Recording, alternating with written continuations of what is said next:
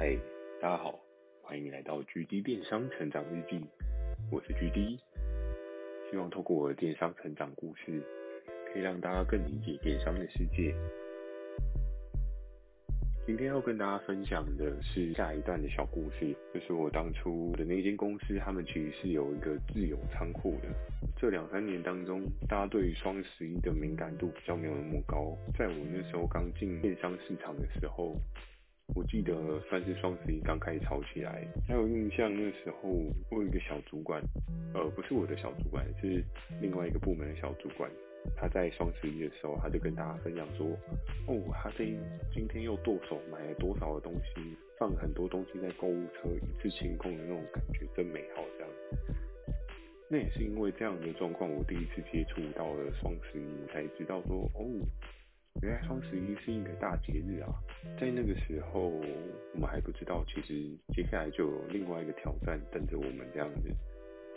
那那个挑战是什么呢？因为双十一整个订单都会有蛮显著的提升，然后那时候我们公司由于有自我仓库，所以我们就被安排了一日外访的行程。那这一次的外访行程呢，就美其名我们是去外访仓库，但实际上呢，我们其实是去仓库。理货，那我还记得那时候，我们四个新人都被派去仓库那边去做一些 routine 的工作，然后去帮忙单位同仁把事情做得更好。因为我们时常就是我们虽然是业务小助理，我们会需要把控整个库存的状况，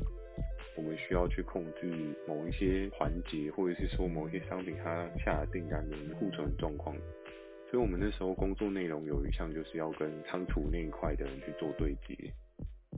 有印象，仓储那一块的主要的管理阶层，他是当初我们来面试的时候主要接待我们的人。我记得他那时候面试人还蛮和蔼可亲的，只是到了我们进了这间公司之后，发现好像这是个假象，跟他沟通上面。会有一些压力的存在这样，然后我们那天就是去他主要管仓储那一块大本营这样。刚到的时候我们觉得蛮新颖的，因为我们没有想到公司还有一间那时候对我们来讲算是大的仓库。但是现在我们看到 PC 后某某的那些仓库，那更加的夸张。对，可是，在电商的初期，能够有一间。看起来好像有点规模的仓库也蛮厉害。那那时候我们自己视野还没有那么广，所以我们就觉得哇哦，公司有这么一间仓库，那感觉公司应该还蛮厉害的。之后进了仓库，然后他们就跟我们讲说，哎，那你今天可能会被分配什么？你今天可能要去帮忙贴标签啊，或是帮忙找就是有什么货啊，对一下货号啊，然后什么货摆在哪边啊。刚到的时候其实是。觉得还蛮新鲜的，怎么说？因为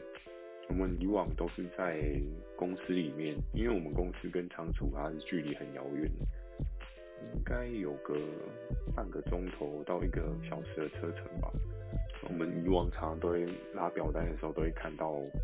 有有什么样的商品啊，比如说像是像是居家三 C 类别的，可能就会有一些小音响啊。那时候其实。那种小喇叭、小音响很夯的，随便卖都可以卖很多颗，还有很多就是我们以往没有看过的，像那时候说到了一些美妆保养品啊，或者是说保健食品也有在里面。然后常常他们这边就是需要一些人手额外去做贴标、铺的动作。那我们那时候就是大家在整理的过程当中，常常也是会笑，的说：“哎、你看你的那个类别的类目啊。”是这个东西吗？然后大家就会来看说，哎，对，这个好像是平常我在拉报表有看到那个东西，然后就说，哦，这个东西照片真的很漂亮，但视频怎么看起来这么的，嗯，乏善可陈。然后那时候我就觉得还蛮有趣的，就是前前面去支援的一两天的时候，就会觉得，哇哦，我以前没有看过这些商品，我经过来这一次就有更深入的了解。然后那时候大家其实也都加班到蛮晚的，尤其是那时候正巧面临双十一，订单也爆多，所以才需要我们去支援。常常就会看到怎么这边有一个很别的东西，我们是完全没有看过的，因为其实也是有一些闲置库存在仓库里面其实是并没有任何动作的。其实我们那天去支援仓库，大概我印象中好像有两三天啊，不是只有待一天而已。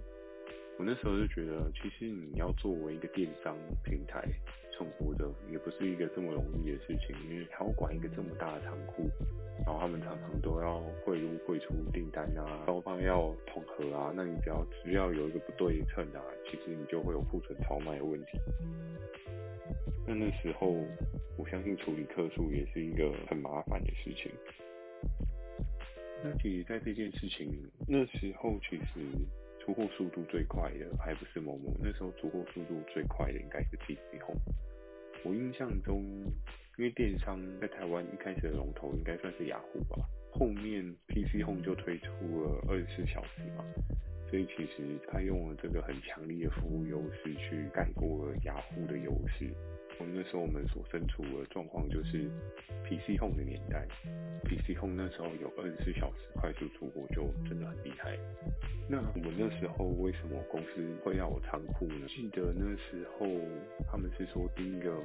厂商的库存路径来比较好去做一些掌控，要不会有一些超卖的问题。如果我现在再重新反思一下那时候为什么他们可以活得相对在这个市场上面生存下去。其实他们面对 PC Home 这么强的对手，他们是怎么样去做应对的？在当时，我觉得主要是市场的差异化，因为像那时候他们专做女性的市场，那时候的 Momo 其实并还没有这么的厉害。就是我们都知道，以现在的状况来讲的话，Momo 是一个很可怕的竞争对手。目前来看，应该很难有人超越得了他，毕竟他有那么强大的阵容。但在那个时候的陌陌其实还好，它的市场还没有做得非常的强势，所以那时候在女性市场，就是我们公司还算是有一席之地，可以就是与之竞争这样子。那他们也常常抓到一些很特别的品项。其实那时候我们的公司主要的竞争对象并非是某某我记得我们那时候主要竞争对象好像是。小三美日跟八六小铺吧，那时候美妆超级无敌夯的时候，这两个平台，我相信不要太年轻的人，应该对他们都非常有印象。就大概现在，如果你是三十岁，嗯，如果你现在是三字头左右的人，应该对八六小铺跟小三美女是算是蛮有印象。那那时候我们平台其实就是主要竞争对手，就是以他们为主这样子。好，那今天的 GD 电商成长日记先讲到这边，祝大家有一个美梦，大家晚安。